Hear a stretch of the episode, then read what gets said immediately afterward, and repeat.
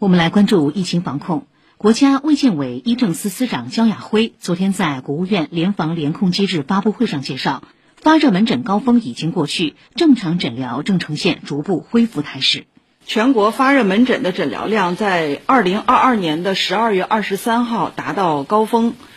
呃，是二百八十六点七万人次，之后是持续下降，到一月十二号的时候呢，回落到四十七点七万人次。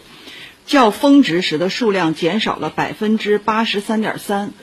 农村地区呢也呈现下降趋势。峰值是十二月二十号百分之三十三点九的检出率，到一月十二号呢下降到百分之十点八。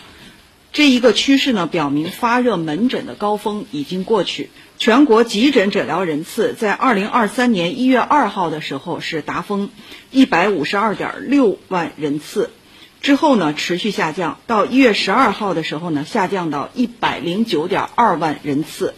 较峰值的时候下降百分之二十八点四。此外，去年十二月八号到今年一月十二号，全国医疗机构累计发生在院新冠病毒感染相关死亡病例五万九千九百三十八例，其中新冠病毒感染导致呼吸功能衰竭死亡病例五千五百零三例。基础疾病合并新冠病毒感染死亡病例五万四千四百三十五例，死亡病例平均年龄八十点三岁，六十五岁及以上约占百分之九十点一，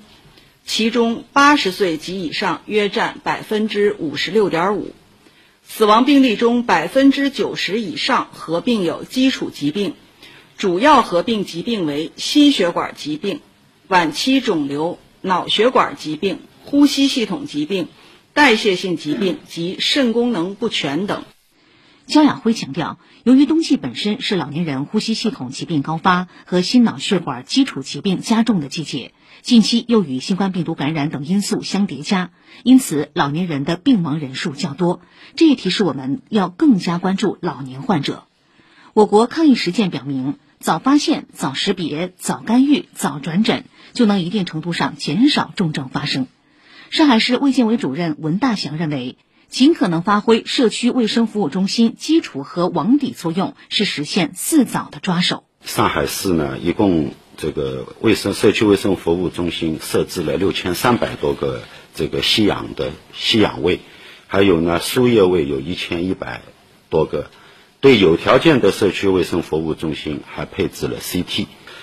在药物的配送上，我们也向社区倾斜。啊，目前为止，向这个社区卫生服务中心发放了超过六万盒的这个抗病毒药物。全市呢，目前开设了社区卫生服务中心的病床是一点五万张，在过去的一个月里边呢，又新增了两点六万张叫家庭床位。